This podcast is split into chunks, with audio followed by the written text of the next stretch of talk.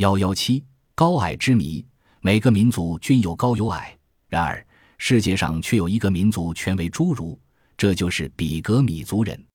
成年的比格米族男人最高不过五尺，成年女子则只及四尺六寸。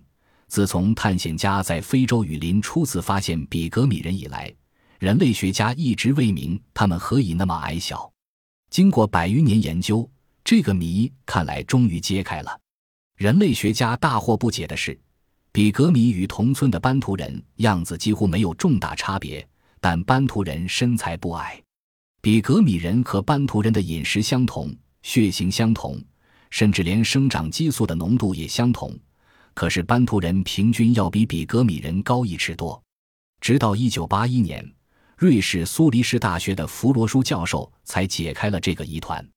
弗罗舒专门研究一种非常重要却又罕为人知的激素——免疫球蛋白 F。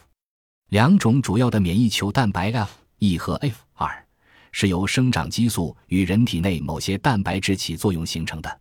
这两种球蛋白的作用尚未清楚，看来是正常生长不可或缺的。没有它们，生长激素就不能发挥正常作用。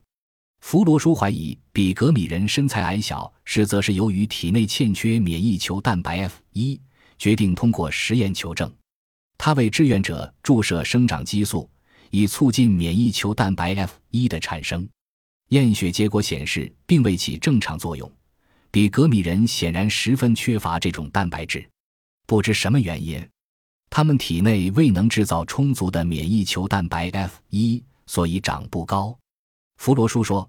比格米人身材矮小之谜已经揭开，不过他并未提及可否用人工合成免疫球蛋白 F 以帮助比格米人长高。